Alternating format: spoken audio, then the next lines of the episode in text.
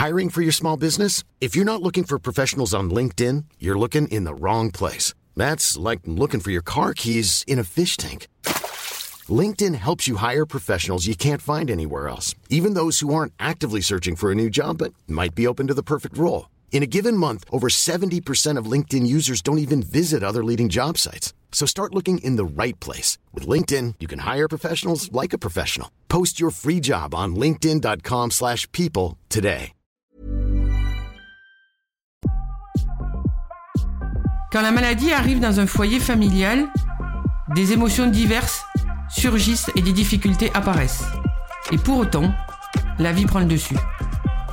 L'épisode à suivre est parrainé par l'association Tracadom, dont l'objectif est précisément de rendre cette performance possible. Inspirez-vous de ce témoignage pour vivre une autre expérience de vous, à nous en déplacer vos propres limites.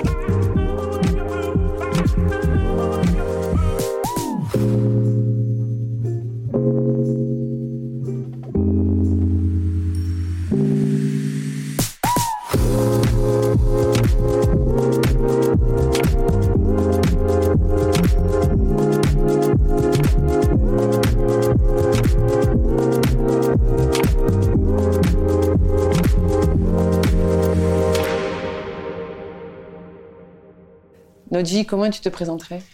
Alors, comment je me présenterai ben, Nodji Alemiaro, euh, originaire du Tchad, issue d'une famille de cinq enfants, psychologue de formation, ancienne internationale de handball, mère de famille, euh, femme active, femme engagée, euh, et je me considérerais aussi comme, et présenterais comme une chanceuse au vu de mon parcours et des épreuves que j'ai pu vivre. Alors, tu dis, je me permets de rebondir, comme une chanceuse, au vu de ton parcours, tu peux nous dire pourquoi tu as eu de la chance au vu de ton parcours ben, J'ai eu la chance d'avoir des euh, parents qui ont décidé de quitter le Tchad dans une période de vie euh, où euh, ben, c'était quasiment la guerre. Donc on a, pas, on a eu la chance de ne pas, connaître en fait cet épisode-là.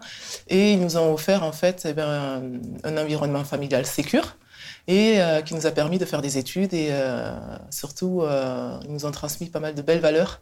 je pense qui nous permet aujourd'hui de de pouvoir eh ben, euh, être dans un bon fil conducteur et être assez stable dans notre vie.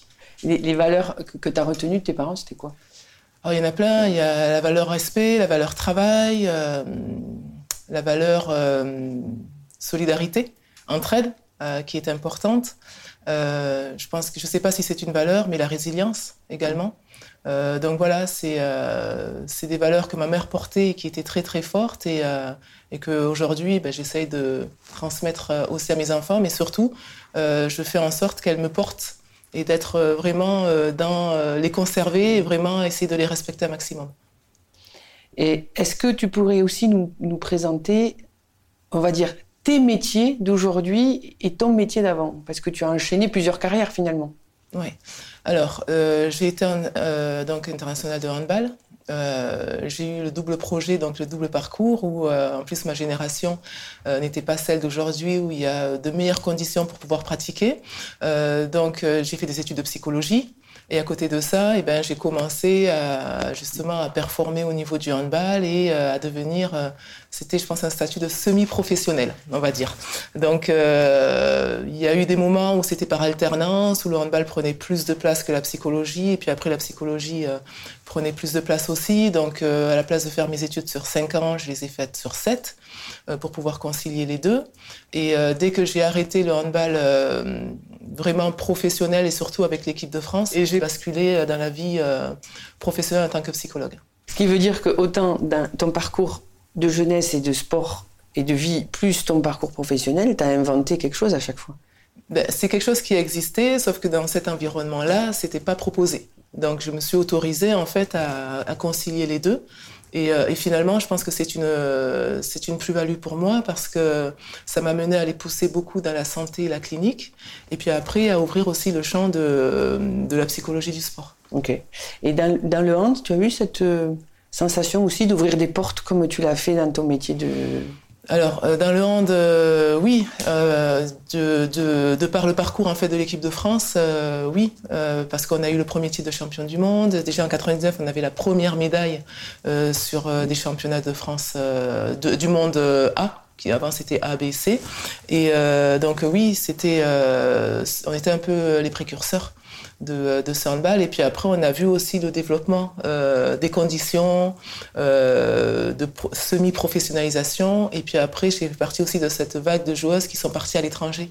Tandis qu'avant, c'était vraiment pas quelque chose qui était connu. Donc je pense qu'on a semé les premières petites pierres qui aujourd'hui font partie presque du quotidien et d'une normalité chez la handballeuse. Mais nous, c'était euh, c'était quelque chose d'énorme avant. Alors tu dis, tu dis souvent on. Oui, parce que. Tu, tu emploies rarement le jeu. Oui, parce que j'étais pas la seule. Déjà d'un à le faire. Et puis après, pour moi, le, collectif, l'équipe est, euh, quelque chose d'important. J'aurais pas pu. Euh, je pense que je suis pas faite pour faire un sport individuel ou être ne serait-ce qu'en binôme avec un entraîneur euh, seul. Donc euh, le on, il est, euh, il est lié aussi à mon parcours et à tout ce que, tout ce que j'ai vécu. Et un individu seul, pour moi, ça n'a pas trop de sens. Donc le on, c'est parce qu'il eh ben, y a des filles aussi qui... on a créé cette équipe de France ensemble. Et puis après, il y a des filles aussi qui ont eu d'autres parcours et qui ont fait la même chose et voire mieux. Ok. Et est-ce que c'est pas aussi lié à tes valeurs de solidarité et à tes valeurs d'humilité? Est-ce que c'est gênant pour toi de dire que tu as eu un parcours performant? Euh, oui et non. naturellement, je dirais, euh, naturellement, je dirais oui, que c'est euh, c'est pas quelque chose que je porte euh, instinctivement, même si avec le temps on commence un peu à, c'est pas gagner confiance parce que j'ai confiance en moi, mais être plus affirmé sur un, moi qui va être unique en fait et qui sera pas corporate.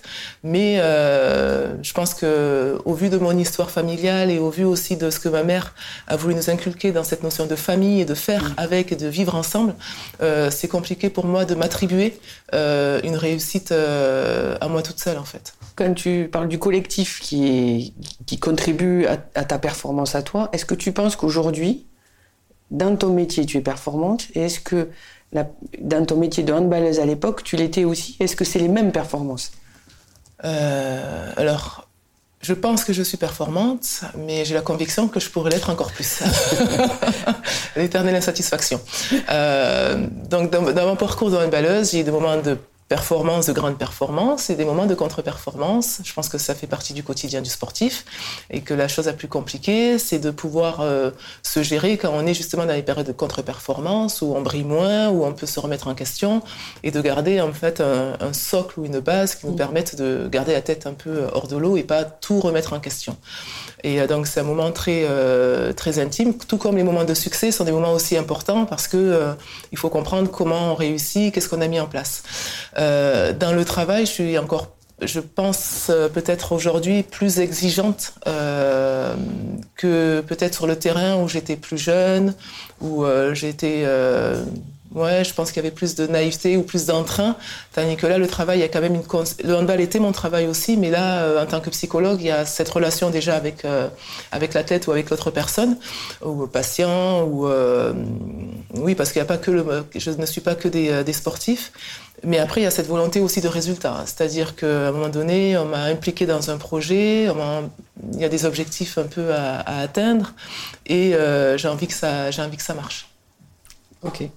Alors, tu, as, commencé à poser performance et résultat.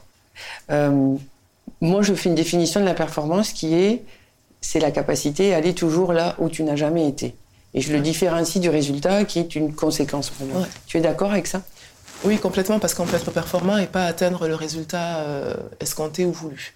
Euh, parce que pour moi, le résultat, il n'est pas dépendant uniquement de la personne, surtout dans, par exemple, un match de handball l'adversaire, l'arbitre va impacter euh, le résultat. Si, des fois. Malheureusement. L'arbitre est un être humain, donc des fois, il fait des erreurs. Donc euh, voilà, il y a ce côté-là où on ne maîtrise euh, pas tout quand on parle de résultats. Euh, par contre, on peut se fixer des objectifs. Euh, on peut, en tout cas pour moi, ce qui va être important, c'est de pouvoir travailler à 100% dans ce que je vais maîtriser, contrôler. donc oui, il y a ce, cette différence entre la performance et le résultat. Par contre, de l'un découle l'autre. Donc, euh, résultat médiocre, performance médiocre. Je pense qu'il va y avoir, il peut y avoir une corrélation en fait qui est faite. Ou sinon, ça s'appelle de la chance. ça c'est fait quelque chose qui va arriver une fois dans sa vie où on va être contre-performant et l'autre va être encore plus contre-performant que nous. Mais sinon, pour moi, euh, il y a cette quête de la performance et je suis assez d'accord avec toi sur cette notion d'aller chercher un peu euh, cet inconnu, cet endroit où on a l'habitude de pas forcément fonctionner comme on fonctionne habituellement, où on va un peu se remettre en question, se remettre un peu en danger aussi et sortir un peu de cette zone de confort. Et d'aller, euh, du coup, c'est quelque chose qui va nous permettre d'exploiter des nouvelles euh, capacités et euh, de se challenger un peu. Et ça, on peut très bien aller dans la performance, mais pas avoir le résultat voulu et peut-être même être surpris d'un nouveau résultat qui n'était pas attendu. Donc euh, oui, je suis plutôt euh, en phase avec cette définition. Est-ce que tu as des exemples de, zones d'inconnu que tu as explorées dans ta carrière d'avant ou ta carrière de maintenant? Quand le président, l'ancien président de la fédération, Joël Delplanque, m'a proposé d'être président de la Ligue féminine de handball. Alors c'était toujours le handball, euh, mais c'était vraiment l'inconnu parce que moi j'ai toujours eu euh, ce rôle de joueuse. Et là, je devais passer de l'autre côté en fait euh, du terrain. Et euh, au début, j'avoue avec beaucoup de transparence que j'étais pas forcément déjà un, c'était pas une demande de ma part. Euh, deux, c'était même pas quelque chose que j'avais euh, imaginé ou élaboré dans mon plan de carrière, on va dire. Et, euh, et de trois, c'était même pas la, bonne temporalité où j'arrêtais ma carrière et j'étais plus en mode euh, repos. Euh, par contre, après, c'est vrai qu'il y avait euh, cet inconnu qui m'avait euh, assez intéressé, assez euh, challengé. Donc, ben, des fois, faut oser. Et après, c'est vrai qu'il y a des moments où on me propose des choses et je suis quand je vois mon parcours et quand je vois l'enfant que j'étais, des fois je me surprends à, à, accepter des choses que je pense que j'aurais pas accepté. ça, je pense que c'est le hand et c'est le, c'est ce, le parcours que j'ai eu aussi qui m'a permis de me dire allez, on y va. De toute façon, qu'est-ce qu'il y a à perdre? Je mets pas ma vie en danger non plus. Euh, je ne peux que découvrir de nouvelles choses, apprendre de nouvelles choses aussi. Et après, on fait le point euh, si ça va ou si ça va pas. Donc il y a un côté très instinctif pardon, et curieux. Ouais, je pense que y a, je pense que je fonctionne beaucoup au feeling, au côté instinctif. Euh, je pense que ça, ça me définit. Et après, cette curiosité d'aller euh, voir, euh, et pourtant je suis pas non plus en train d'explorer des 100 et des 1000, parce que je pense qu'il y a des personnes qui sont beaucoup plus curieuses, mais il y a quand même un peu cette quête de nouveauté, de, se dire qu'est-ce que c'est que ce, ce challenge, qu'est-ce que c'est que cette chose qu'on me propose, et puis après, je pense que ce qui va m'intéresser, c'est le projet aussi derrière. C'est-à-dire que me proposer quelque chose qui n'a pas de sens, juste par curiosité, c'est juste pas possible il faut que ce soit euh, qu'il y ait une vision, qu'il y ait quand même euh, quelque chose, une envie de progresser. Et je pense que là, on, on retouche un peu cette notion de performance, où le président, la façon dont il m'a proposé euh, présenter la ligue, c'était quelque chose pour la faire grandir. Et, euh, et c'est là où euh, moi, ça m'intéressait de construire quelque chose et de, le, de la mener à se développer. Et il y a du collectif, parce que là, pour le, coup, le collectif. le collectif est- t'anime profondément. Ouais, il y avait le collectif, mais c'est pas le même collectif que sur le terrain. Ce désir-là de toujours apprendre, de toujours euh, être challengé d'une certaine façon, euh, ils viennent d'où? Honnêtement, je ne sais pas. Euh, je ne sais pas parce que parce que plus jeune, je pense qu'au contraire, j'étais quelqu'un de plus euh, tourné vers moi, renfermé, plus petite. Après, je pense que la pratique du sport co m'a ouvert un peu à, à des nouveautés. Moi, je dis toujours hein, que mon plus grand voyage, euh, ça a été celui euh, de la Rainerie où j'ai grandi, j'ai dû aller à Jolimont, euh, aux Argoulets, pour euh, m'entraîner.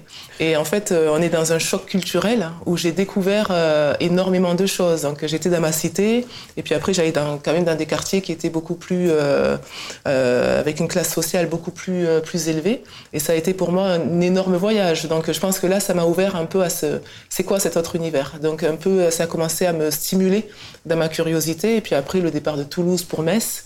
En fait, il y a toujours eu des petits, après de Metz pour le Danemark. Après, il y a toujours eu des petites choses où euh, finalement, euh, c'est des, euh, des, les kilomètres se sont, Se sont augmentés, se, se sont multipliés. Et je pense que c'est avec le temps en fait que j'ai développé ça, mais c'est pas quelque chose que je portais forcément en moi dès le départ. Il y, a- il y a beaucoup d'écarts culturels aussi finalement, parce que tu, fais, tu, tu passes d'un quartier, d'un milieu social à un autre Ouais. milieu social, d'une région à une autre, et d'un pays, vu l'origine familiale, Ouais. qui est quand même aussi à l'opposé. Ouais. Est-ce que euh, ça, ça c'est un choix conscient de ta part ou, ça s'est fait naturellement? Non, je pense qu'il est complètement inconscient. Et je pense que, je- heureusement, heureusement qu'il est inconscient et je pense que j'étais motivée par d'autres choses. Et, euh, et, je pense que c'est ce qui m'a, ce qui m'a aidé, c'est-à-dire de pas trop euh, le mettre en mode cerveau et de plus aller sur euh, le côté instinctif, feeling et curiosité du coup qui vient pas d'une curiosité intellectuelle, mais plutôt d'une curiosité de ressentir les choses et de vivre de nouvelles expériences. Alors ce que tu dis va, va, nous intéresser beaucoup, et en tout cas sur la notion de performance. Quelle est la, la valeur clé pour toi qui permet d'être performant et d'aller dans cet inconnu? Est-ce que c'est d'abord le cœur et après la tête? Est-ce que c'est tout mélangé? Alors, je pense que notre cerveau, il est, euh, il est fait euh, par rapport à notre corps et comment notre corps s'est développé avec le temps et que c'est euh, pour moi peut-être une erreur de penser que c'est le cerveau qui va contrôler le corps. Je pense que c'est plutôt notre corps, nos émotions, notre, notre mouvement, notre façon de, d'explorer le monde qui va moduler après euh, notre schéma de pensée et tout le reste. Donc pour moi c'est plutôt euh, la découverte de ce monde-là, comment on se, on se construit et comment on fait lien et on fait corps avec le monde qui euh, met en place tout un schéma de pensée, euh, plutôt que de l'inverse, de penser que tout vient de la tête et puis après euh, le corps va s'adapter en fonction. Mais je pense qu'il n'y en a pas. Pour moi, c'est c'est ça le premier, mais par contre, c'est un c'est un vasque, c'est ça a double sens en fait.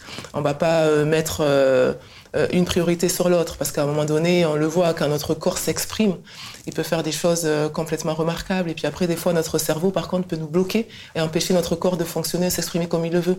Donc, je pense que c'est, il n'y en a pas un qui va primer vers l'autre, mais je pense qu'il y en a un qui va initier et qui va euh, amener l'autre à se modeler différemment. Donc, donc du coup, je pense que j'ai plus, moi, été dans une relation au corps, au ressenti, euh, plutôt que dans quelque chose de, plus cortiqué euh, intellectuellement qui euh, m'a fait me poser 305 000 questions parce que j'aurais pas pu. Et c'est vrai que, par exemple, quand j'étais à Metz et que je suis partie au Danemark, je l'ai fait à un moment donné parce que j'en avais besoin. Et je l'ai pas. Euh, c'était presque une notion de survie. Euh, j'étais, je sortais de Metz, j'avais une, une, période de blessure, j'avais besoin de de, de nouveautés. Euh, je me suis pas dit s'il fallait que je pose sur papier le pour et le contre, j'aurais choisi un club en France où euh, j'aurais été plus préservée que mise en danger dans ma performance et, tout le reste. Donc, donc je pense que je fonctionne comme ça, instinctivement. Oui, ouais, il y a un côté vital dans ce que tu dis aussi, ouais. d'un exemple que tu donnes. et tu dis j'en avais besoin. Ouais. Est-ce que tu sais de quel besoin tu avais Tu le sais aujourd'hui, le besoin c'était quoi? Hiring for your small business? If you're not looking for professionals on LinkedIn, you're looking in the wrong place. That's like looking for your car keys in a fish tank. LinkedIn helps you hire professionals you can't find anywhere else, even those who aren't actively searching for a new job but might be open to the perfect role. In a given month, over 70% of LinkedIn users don't even visit other leading job sites. So start looking in the right place. With LinkedIn, you can hire professionals like a professional. Post your free job on linkedin.com slash people today. Hey, it's Danny Pellegrino from Everything Iconic. Ready to upgrade your style game without blowing your budget? Check out Quince. They've got all the good stuff, shirts and polos, activewear, and fine leather goods, all at 50 to 80% less than other high-end brands. And the best part? They're all about safe, ethical, and responsible manufacturing. Get that luxury vibe without the luxury price tag. Hit up quince.com slash upgrade for free shipping and 365 day returns on your next order. That's quince.com slash upgrade.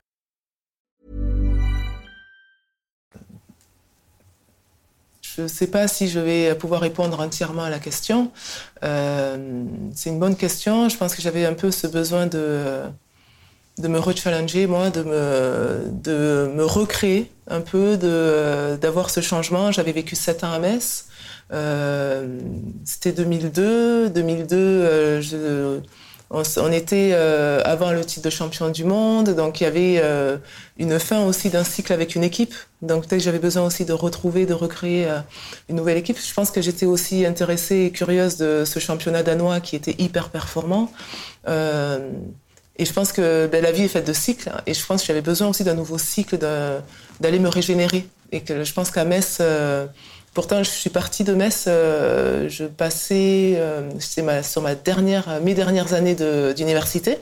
Donc c'était vraiment pas une prise de risque parce que je suis pas quelqu'un qui va me me mettre en danger, en tout cas pas réfléchir sur ce que je vais faire non plus. Mais euh, c'était plus compliqué, c'était plus simple pour moi de rester en France euh, euh, très clairement. Mais j'avais besoin de d'aller me rechallenger, de voir un peu ce que j'étais capable. Quand on est blessé, on doute en fait. On doute, on est fragilisé, on peut se remettre en question. Et je pense qu'il y avait besoin d'aller chercher quelque chose de très grand, en tout cas plus grand que ce que je ne vivais là ou que je pouvais vivre pour me dire allez vas-y, fonce, et tu vas, tu vas devoir tout mettre pour essayer de réussir ça. Et je pense que c'est ce qui va me permettre de, de, de me sentir mieux en fait. Dans la description que tu fais de ton process à toi de performance et donc des résultats qui vont avec, moi ce que j'entends que ça implique chez toi, c'est une remise en question euh, par cycle. il semblerait quand tu l'expliques que, tu te remets en jeu dans ton entièreté de manière régulière. Euh, oui et non, parce que je pense que c'était plus aussi le, je pense que oui, dans cette notion de cycle, ça peut être quelque chose un peu qui va s'épuiser. Et quand je vais sentir que ben, ça peut commencer à s'épuiser, que ça sera pas comme avant, qu'il y aura moins de lumière, entre guillemets. Et pourtant, euh, je parle du club de Metz où euh, Metz a continué à, performer, mais euh, ça n'aurait pas été avec la même équipe. Et, et, je pense que quand je sens qu'il y a quelque chose qui commence un peu à s'éteindre, il euh, faut que j'aille chercher euh, autre chose. Et je sais que professionnellement, c'est ce qui m'est aussi arrivé, c'est-à-dire que je travaillais euh, dans une clinique et je sentais qu'il y avait quelque chose un peu de de la routine qui pouvait s'installer. Et on m'a proposé un super challenge et j'ai pas trop hésité sur sur ce challenge-là. Donc voilà, c'est. je pense que ça fait cycle dans la mesure où un cycle c'est quelque chose qui va un peu se s'estomper avec le temps euh, et, dans cette logique-là, oui. Et du coup, fonctionner comme, comme ça au quotidien, euh, les gens, il faudrait demander aux gens qui vivent avec toi, mm. euh, qu'est-ce que ça implique ça implique que mon conjoint ne comprenne pas tout et qu'il me demande des fois comment je fais. après, ça, je pense que ça implique déjà de, de ma part le fait d'être hyper vigilante sur les priorités. Euh, justement parce que sinon après c'est euh, c'est très énergivore et euh, ça peut amener à ce que on mette l'un plus que plus que l'autre et, et, la vie personnelle va, peut être impactée en fait. Donc ça, ça peut impliquer ça. Donc moi j'ai cette vigilance là à avoir. Hein. J'ai mes priorités, elles sont elles sont intouchables, mais des fois euh, le quotidien amène à ce que euh, ça s'effrite un peu, en tout cas ça vienne un peu les impacter parce que eh ben, on est à droite, on est à gauche. Donc ça implique ça. Et puis après ta question par rapport à, l'environnement, à l'entourage? Est-ce que l'entourage, euh, est-ce qu'ils le, vivent avec toi? Est-ce que tu les impactes eux? Est-ce que c'est un travail là aussi collectif? Finalement, ils sont, ils sont impliqués dans l'aventure avec toi? Ils, ils, le sont de fait parce qu'ils le voient. Euh, je pense qu'ils le sont, je pense que je, je, suis soutenue dans ça. Je pense que des fois, il y a des incompréhensions aussi parce qu'on n'est pas forcément dans la même dynamique.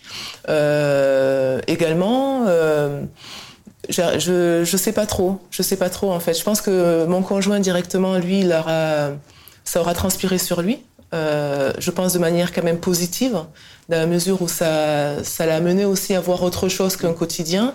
Euh, J'espère, euh, et ça c'est ma grande, euh, c'est pas une préoccupation, mais c'est mon grand désir que ça impacte mes enfants tout en conservant ce qu'ils seront eux en tant qu'individu, mais que ça les amène, comme moi, euh, le parcours de ma mère m'a permis d'être ce que je suis aujourd'hui, en tout cas avec beaucoup d'humilité, d'essayer de m'inspirer de ce qu'elle a fait euh, pour pouvoir euh, continuer mon chemin de vie.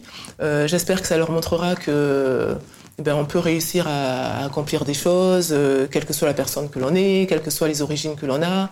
Et euh, je mets plus une pièce pour ma fille euh, aujourd'hui parce que parce que le sport féminin est beaucoup moins valorisé que le sport masculin. La société est injuste par rapport à la place de la femme. Donc je sais que moi, il y a eu un moment où quand j'ai pris la présidence, par exemple, ça a été un choix que j'ai fait par rapport à ma fille en disant si je refuse, qu'est-ce que euh, je renvoie à moi comme, euh, comme réponse négative par rapport à moi. Et après, qu'est-ce que je ne lui montre pas aussi comme chemin du possible? Donc, je pense que je les impacte pas euh, dans le quotidien, ils le subissent, ils le vivent. Mais après, moi, ma volonté, c'est que c'est pas forcément le quotidien, c'est plus un peu un chemin qui pourrait être possible ou quelque chose de cet ordre-là. Après, moi, j'ai la chance d'avoir d'avoir une famille qui qui a toujours été très présente parce qu'on a des valeurs quand même qui sont qui sont qui vont dans ce sens-là, qui sont plus des valeurs collectives que des valeurs individuelles. donc, ouais, c'est la famille, c'est hyper important. Alors, je vais, je vais prendre un peu le contre-pied. Si tu me permets, tu me tends la perche, je la prends. Euh, le collectif, la famille, le, fait que euh, c'est ce qui t'anime, de transmettre aussi, si j'entends, d'ouvrir des portes. Et à côté de ça, j'entends un ego mm. euh, où s'il n'est pas nourri, t'es pas bien. non, non, mais après, il faut pas se leurrer. Hein. Je parle famille, famille, blablabla. On reste un individu à part entière. Et, euh, et j'ai mon ego, je pense. Et euh, dans le côté ego, c'est mon moi, en fait. Et, euh, et mon moi, il n'a pas de sens s'il n'est pas déjà nourri individuellement. Ça, c'est euh, ça, c'est évident. Donc, euh, je, je, je, me rappelle, Olivier Crombos m'avait sorti une phrase. et cette phrase, je sais pas pourquoi, elle m'a elle m'a marqué. Bon, Olivier, euh, dans tout ce côté euh, direct qu'il pouvait avoir, à un moment donné, euh, et il m'a dit, Noji, ok, tu fais un sport collectif, mais d'abord le c'est avant tout un sport individuel. Et en fait, ça, ça m'avait percuté dans, la mesure où j'étais très collectif après individuel, et lui me mettait l'individualité avant, avant le collectif. Et, et c'est vrai que ça, avait, ça m'avait fait switcher en, train de me, en me disant, oui, même si je le faisais, j'avais pas cette conscience-là que d'abord c'est individuellement.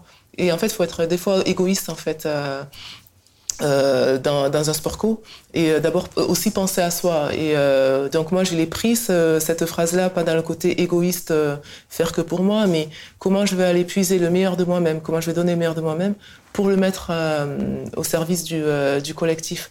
Donc euh, oui, j'ai mon ego que je dois nourrir et il y a des moments où il y a des fois où j'ai envie d'encore plus le nourrir. Quand je dis ego, c'est-à-dire mes besoins à moi, m'écouter moi, mais je ne le fais pas parce que j'ai conscience et la volonté aussi d'équilibrer tout mon écosystème, ma vie personnelle également. Donc il y a un sacrifice un peu de toi quand même, un moment pour pouvoir garder l'équilibre entre les deux.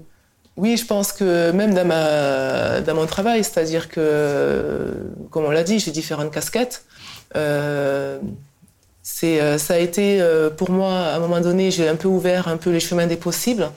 Euh, et après, de toute façon, je me rendais bien compte que je pouvais pas non plus trop les ouvrir parce que j'étais plus, je suis pas femme célibataire et que je suis plus toute seule et que de toute façon, même si je les ouvrais de trop, à un moment donné, à vouloir trop faire, on n'est plus performant on est performant partout et nulle part en fait. On a l'impression qu'on est performant, mais on donne pas tout pour aller euh, justement dans les détails, parce que je pense que la performance, elle est cette prise en compte de la globalité, mais elle est aussi d'aller chercher le petit détail qui va faire la différence. Et il y a eu une période où je me suis rendu compte que je commençais à être sollicitée, et euh, moi, l'envie était d'aller, d'être aspirée par ces sollicitations, mais euh, du coup, je pouvais pas. Donc, c'est aussi comment je vais faire le tri ramener un peu euh, plus mm. des choses vers l'essentiel et euh, conserver un peu le, euh, une base de ce que j'ai envie de faire par rapport à cet écosystème familial et, et, garder justement par contre des, des, une profession qui à chaque fois me challenge ou en tout cas me demande d'aller chercher autre chose et j'ai la chance de travailler avec l'humain donc du coup, l'humain, il est tout le temps euh, à challenger, il est tout le temps compliqué, tout le temps complexe. Donc ça, c'est euh, ça, c'est une force. Quand tu expliques euh, ta performance, qui est quand même issue de plusieurs facteurs, je dirais d'abord de toi, de ton instinct, d'un équilibre aujourd'hui avec ton environnement. Mm. Comment tu la qualifierais cette performance? Si tu avais des mots à mettre dessus, tu mettrais quoi? Pour transmettre ça notamment peut-être à tes enfants. Euh, compliqué. Euh, pour moi, la, performance, elle part dans un premier temps d'une acceptation de ce que l'on est.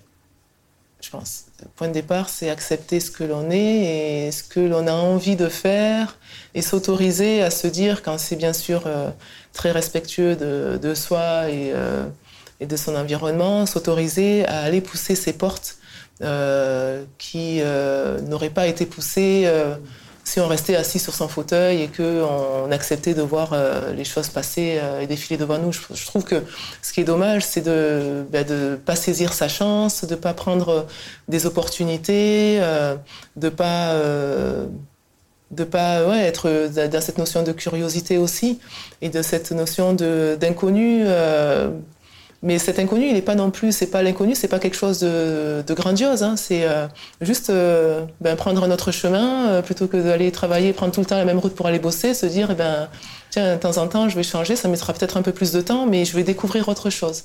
Et je vais apprendre de moi aussi autre chose.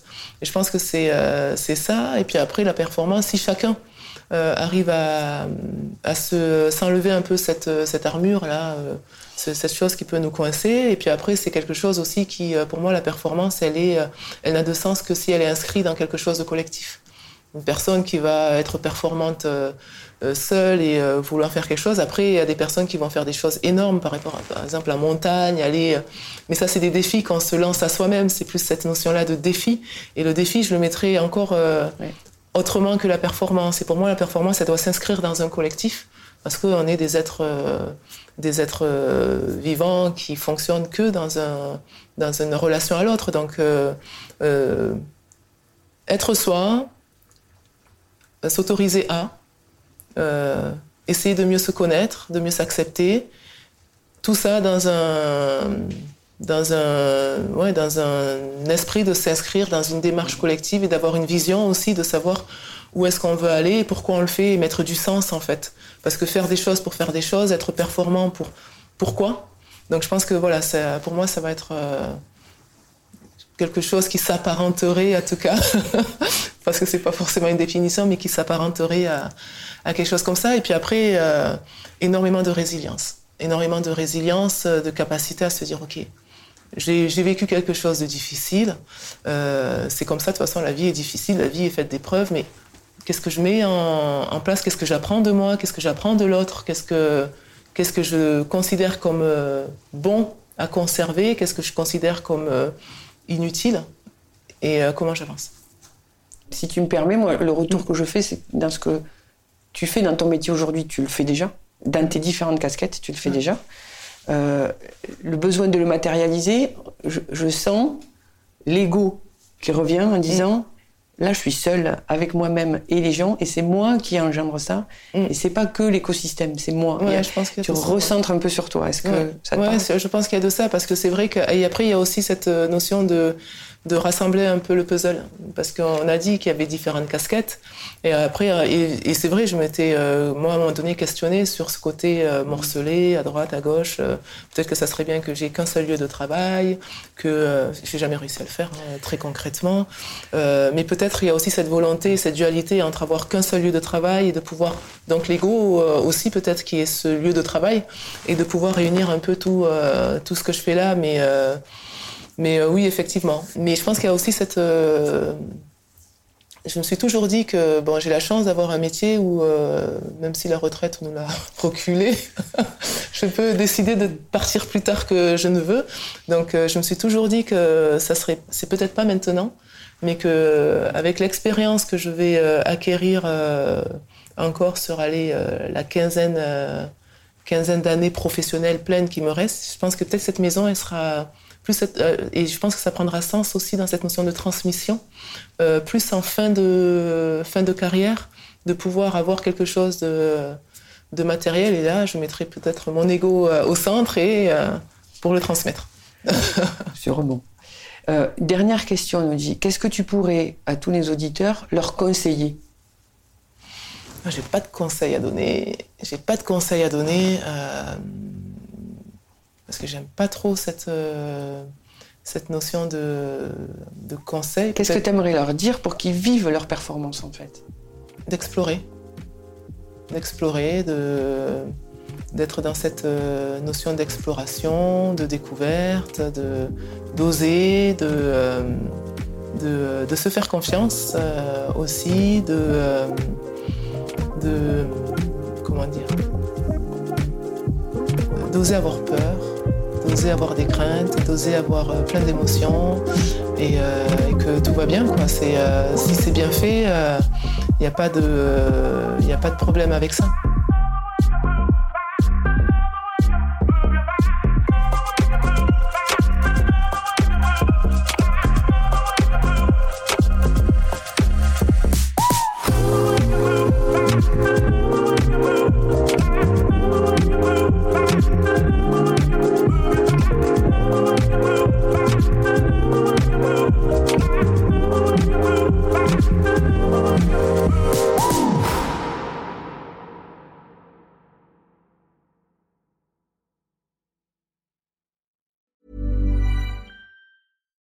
Deserves the best, and there's no better place to shop for Mother's Day than Whole Foods Market. They're your destination for unbeatable savings, from premium gifts to show-stopping flowers and irresistible desserts. Start by saving 33% with Prime on all body care and candles. Then get a 15-stem bunch of tulips for just $9.99 each with Prime. Round out Mom's menu with festive rosé, irresistible berry chantilly cake, and more special treats. Come celebrate Mother's Day at Whole Foods Market.